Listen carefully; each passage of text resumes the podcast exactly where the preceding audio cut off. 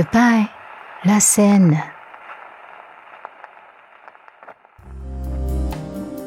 让我再逛一次塞纳河。坐在河边时，我回想起了欧洲的第一个夏天。曾经坐在列车上回味瑞士，它的明艳和通透，那么快就从我的指尖流过，没有留下任何气息。是少了些什么吗？也许我觉着是少了巴黎淡淡的忧愁和浓烈的情怀，也许是少了上贝希十四世纪居所里我夜晚的那些时光轮回，还有通往卢梭大宅的那一片片的金色茅草。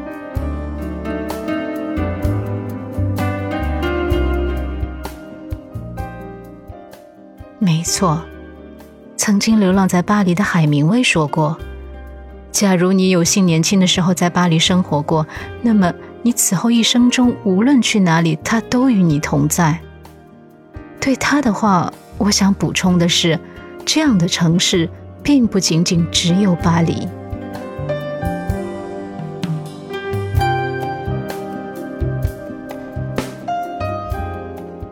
爱情。总能让我们停留的每一个地方充满了浪漫与忧伤，而巴黎更是如此。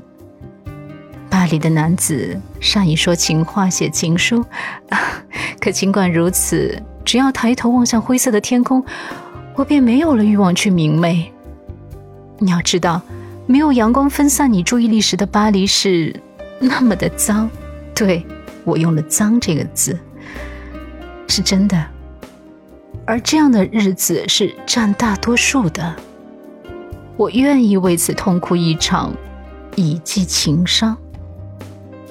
人生的旅途中，我们就是在不同的地点做着同样的事情，重复的天空，重复的场景，重复的人物，还有重复的爱恨，不停的探求，也就是不停的抛弃。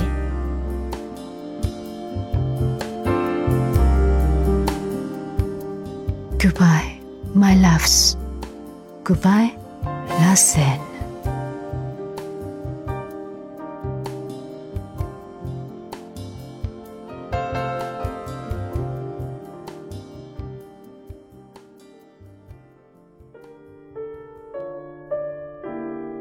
我想给我留言说，看的让人太伤了。我我没有回应。阿法说。我觉着你们都是一类矫情的人，但你还是幸福的，你还有感知和抒发的能力。我早就如同行尸走肉，对什么都无动于衷。然后我想回复阿爸说：“哈，Didonk。”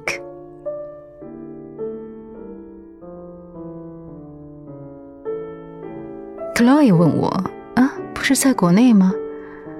我说：“嗯，是的。”迟到的再见。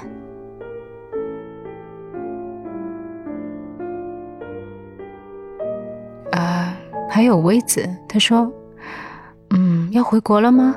啊，我八月中旬回国，我们一起聚聚啊。”我说：“好呀。”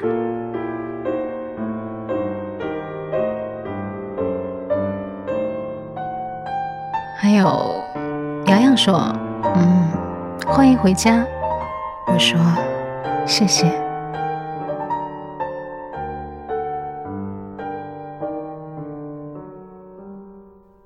然后，嗯，还有青苗给我留言说：“遵循自己的内心是真理。”我没有回应。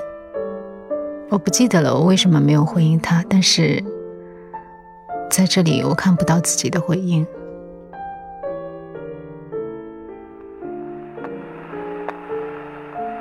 七年六月底，Zoe。